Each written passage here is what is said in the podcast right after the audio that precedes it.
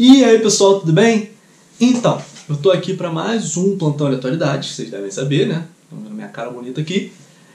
É, eu vou seguir sem, sem falar toda semana sobre o coronavírus, porque, como eu falei para vocês semana passada, os noticiários no mundo eles estão meio que parados em razão da pandemia.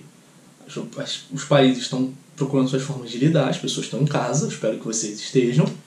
E acho que a partir disso o noticiário mais para trás fica cada vez mais importante para a gente olhar para as provas e saber o que vai cair. Ontem foi, saiu aí o edital do Enem, as provas são a versão digital é 11 e 18 de outubro, a versão impressa é 1 e 8 de novembro. A inscrição é no dia 11 de maio, não percam. Começa no dia 11 de maio, né?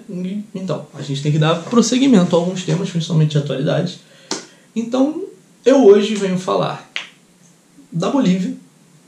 É um caso dos processos que eu falei na semana passada, só que eu pretendo me aprofundar nesse caso para refletir um pouco mais sobre ele e sobre um pouco sobre a América Latina no final desse vídeo. Então, assim, eu vim aqui para falar hoje da crise política boliviana decorrente das eleições do ano passado, em outubro do ano passado. Essa crise ocorreu em outubro, novembro e ela meio que tem reflexos que ainda estão acontecendo. Só que essa crise começa lá em 2006, na primeira eleição do Evo Morales. Naquela época, ele fez um plebiscito para saber se a população aceitava que, se, que ele convocasse uma constituinte para fazer uma nova constituição. A ideia dessa constituição era conseguir nacionalizar alguns recursos naturais que estavam sendo cada vez mais privatizados e dados para empresas estrangeiras, etc. A população aceita, ele faz uma nova Constituição, e nessa Constituição ele põe que o presidente poderia se reeleger, o que as outras Constituições não previam. Ele concorre à eleição e ganha. Só que a Constituição é reinterpretada, e aí eles olham para a Constituição e falam assim: bom, esse é o primeiro mandato dele nessa Constituição, então ele pode concorrer a mais uma reeleição, porque é como se esse fosse o primeiro mandato dele. Então ele ganha a eleição de 2009 pode concorrer em 2014, ganha a eleição de 2014 e em 2016 alguns partidários, né, alguns apoiadores do Evo, eles fazem um plebiscito para saber se ele poderia concorrer de novo. O não ganha, ou seja, ele não poderia concorrer de novo. Só que o princípio que está na Constituição boliviana é qualquer cidadão boliviano pode concorrer à eleição presidencial. Ele usa esse princípio, e óbvio, ele usa a influência que ele tem no STF deles, né, no Supremo, Supremo Tribunal, porque são pessoas que ele indica para estar tá lá, para que seja declarado que esse princípio de só duas reeleições é, é, é ah, de, de concorrer a uma reeleição só é inconstitucional, porque você estaria fazendo o quê? Você estaria é, proibindo um cidadão boliviano de concorrer à eleição. Eles, reinter, eles interpretam a lei dessa forma para deixar ele concorrer de novo agora em 2019. Ele concorre em 2019 e o que acontece? O sistema de apuração dos votos era meio confuso, tinha dois sistemas. Tinha um sistema que era mais rápido e um sistema que era mais lento. Esse sistema que era mais rápido, no domingo, estava dando 83% das urnas aprovadas e ele ganhando. E, e, e a eleição indo para o segundo turno. Para ganhar primeiro turno na Bolívia, se eu não me engano, você tem que ter 10% de vantagem sobre o seu adversário, sobre o segundo colocado, no caso. O que acontece é que ele. Essa eleição ela meio que é suspensa e 23 horas depois ela volta à apuração com 95% das urnas apuradas. Lembrem que antes, quando ela foi pausada, eram 83%. E diferente do que dava o resultado da primeira, essa estava dando indicação de, de que o Evo tinha ganhado no primeiro turno. Óbvio que a oposição ficou furiosa. Falou o seguinte: isso aí é um golpe. Eles estão tentando dar um golpe, tentando dar um golpe, tentando dar um golpe. E a oposição vai para as ruas e começa os protestos, começa as agitações. E aí, dez dias depois, a Organização dos Estados Americanos, a OEA, ela fala: olha, eu acho melhor vocês darem uma olhadinha nisso aí, porque parece que teve fraude. E aí, o governo boliviano, por causa das pressões das ruas e das pressões externas, porque não é só a OEA que indica isso, a União Europeia também pede que seja feito, aceita. E aí, depois dessa auditoria, o que acontece? A OEA e os órgãos externos, a própria União Europeia entra nisso, indicam: olha, é melhor vocês fazerem uma eleição porque tem suspeita de fraude. E aí o que que acontece? O Evo fala: ok, vou fazer mais uma eleição, vou, vou convocar mais um pleito e vou substituir todo mundo do TSE, né? TSE boliviano, no caso, o Tribunal Superior Eleitoral. Só que nesse ponto, cara, a população que já estava na rua 20 dias passa a considerar ele mais golpista ainda. E aí a agitação toma conta do país e o Evo perde apoio das principais pessoas que ele tinha que ter para garantir ele no poder, que é o exército e a polícia. O exército e a polícia faziam muito pouco para reprimir os, os protestos. E o que acontece é que o Evo ele recebe uma mensagem, horas depois que ele anuncia que vai convocar novas eleições. O chefe do exército e o chefe da polícia, eles vêm na. O chefe das Forças Armadas, no caso, né? Eles, eles vêm em rede nacional e falam assim: olha, Evo, renuncia, porque se você renunciar, você vai pacificar o país. Isso pode ser interpretado como anúncio de golpe? Sim, eu interpreto dessa forma. E ele interpretou dessa forma, renunciou e foi buscar exílio no México. Só que nessa crise sucessória, ninguém sabia quem ia assumir, porque o vice dele também não assume, o vice dele tipo, renuncia. E a linha de sucessão ela fica meio confusa, porque todo mundo que vai tendo que assumir, ela não assume. A presidente da Bolívia hoje, a Janine Anhes, foi uma pessoa que falou assim: tá bom, ninguém quer, eu pego, dá essa batata quente aqui. Pegou e ficou com ela. E aí ela assume o poder em 3 de janeiro agora já de 2020 ela convoca eleições para 3 de maio, só que a gente não sabe o que vai ocorrer por causa da pandemia do coronavírus. O Evo Morales ele foi para o México, em dezembro ele foi para a Argentina, no dia 18 de dezembro eles pediram um mandato de prisão no nome dele, acusando ele de sedição e terrorismo, porque ele, ele porque a partir do momento que ele vai embora, os partidários dele que apoiam ele começam a protestar. E aí acusam ele de estar tá inflamando esses protestos contra o governo. E aí, se ele entrar na Bolívia, ele é preso. E ele tá, que eu saiba, ele tá em exílio na Argentina até hoje. Essa é a sucessão de fatos. Como eu falei, eu queria refletir um pouco com vocês agora sobre o que isso quer dizer e como isso reflete mais ou menos na América Latina. Porque se você fazer uma pesquisa rápida, bota na Wikipedia. Não é o melhor lugar para pesquisar e tal, eu sei, mas bota na Wikipedia. Lista de presidentes da Bolívia. A Bolívia ela se declara independente em 1825. Nós estamos em 2020, então são 195 anos. Nesses 195 anos, a Bolívia teve 78 presidentes. A Janine Áñez, que está hoje, era a 78 presidente da Bolívia.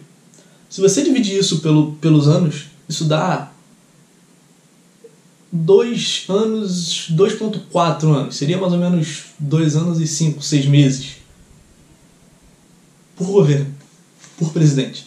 Isso é muito pouco. Tiveram muitos presidentes que foram derrubados na Bolívia com golpes. A Bolívia, desde que se tornou independente, foi palco quase que de constantes conflitos civis. Quase, não vou dizer guerras civis, mas conflitos civis. Muitos conflitos com outros países americanos. Muitos conflitos internos. Problemas de sucessão. Presidentes depostos. Presidentes que caem por golpes e por que, que eu quero falar que eu falei que eu queria refletir sobre a situação da América Latina? Porque se você for olhar para a América Latina como um todo, inclusive para o Brasil, isso é uma, uma situação que se repete.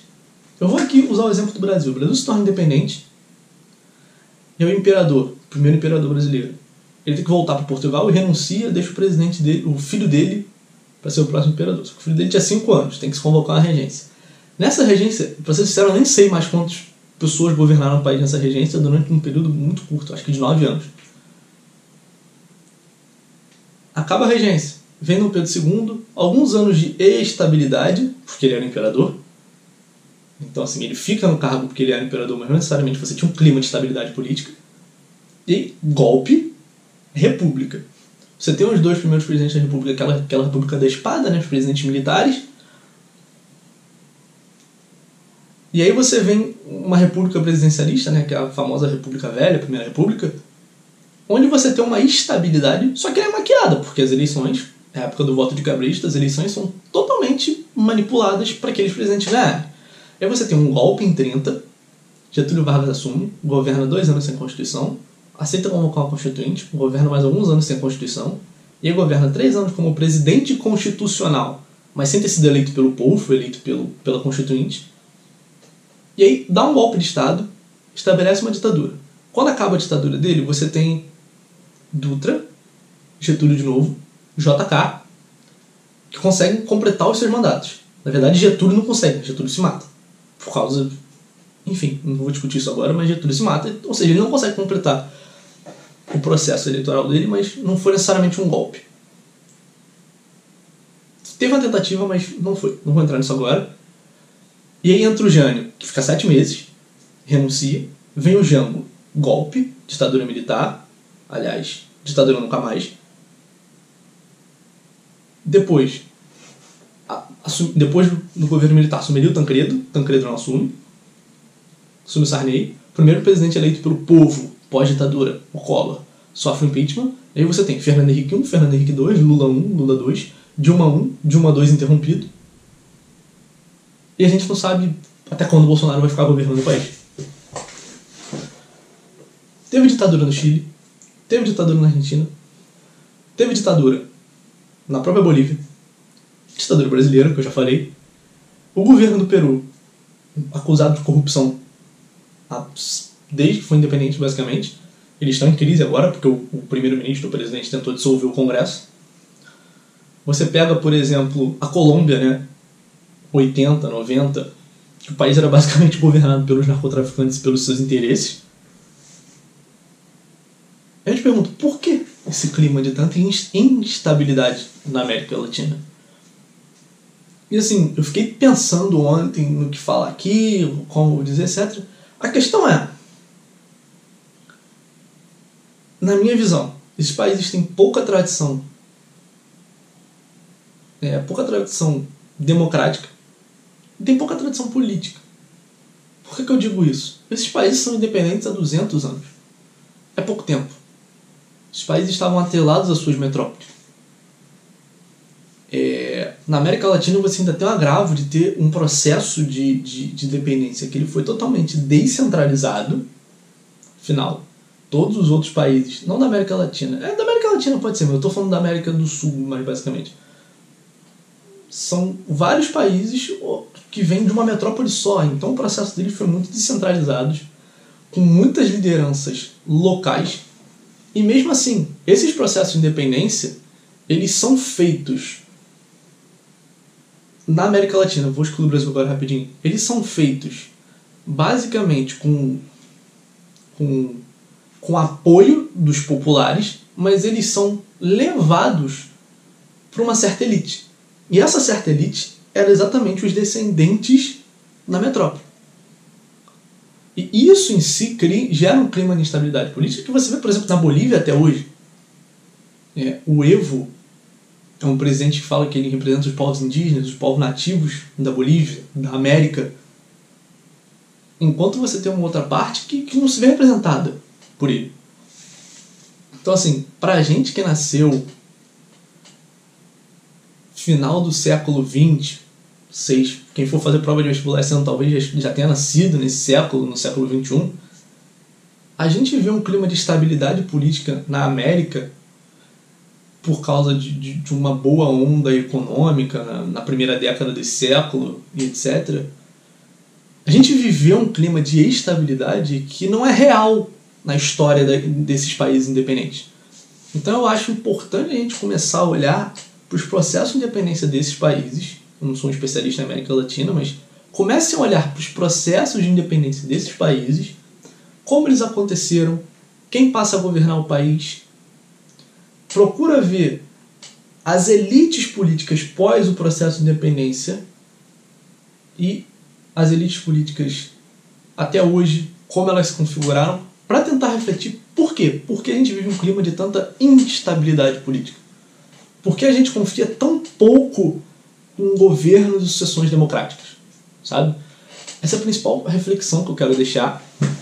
E caso tenha ficado nebuloso para vocês, pensa nas repúblicas da África do Sul que conquistaram a sua independência na, África da África do Sul, não, no continente africano, que conquistaram suas independências na segunda metade do século XX, mas ainda são governadas em, muitas vezes por pessoas descendentes dos países europeus. Você pega, por exemplo, a Argélia, um clima de instabilidade política muito grande, porque você tem os Pierre Noir, que são aquelas pessoas que são que são descendentes de franceses, mas não são franceses, então são renegados na França, e são renegados como argelino porque tem uma tradição muito particular francesa. Eles são argelinos, são renegados pelo povo argelino e são renegados pelo povo francês. Você teve na África do Sul, por exemplo, o apartheid, que quando a Inglaterra sai, ela deixa aquela minoria de brancos governando o país, porque eles eram sul-africanos, mas eles não representavam a população sul-africana. E tem muitos outros casos que eu ficar aqui falando por horas, é um assunto muito maneiro. Mas percebam como isso, apesar das, das repúblicas da América Latina estarem fazendo na próxima década, e a maioria delas faz 200 anos independente, elas ainda têm traços de instabilidade política que vem desde a formação das suas elites políticas interiores desde esse processo, desse processo de independência. O vídeo já está grande, falei pra, cara, pra caraca. Enfim, tchau, tchau. É, reflitam sobre isso que eu falei, deixem seus comentários aqui se quiserem. E, bom, fiquem em casa, bom dia, boa tarde, boa noite.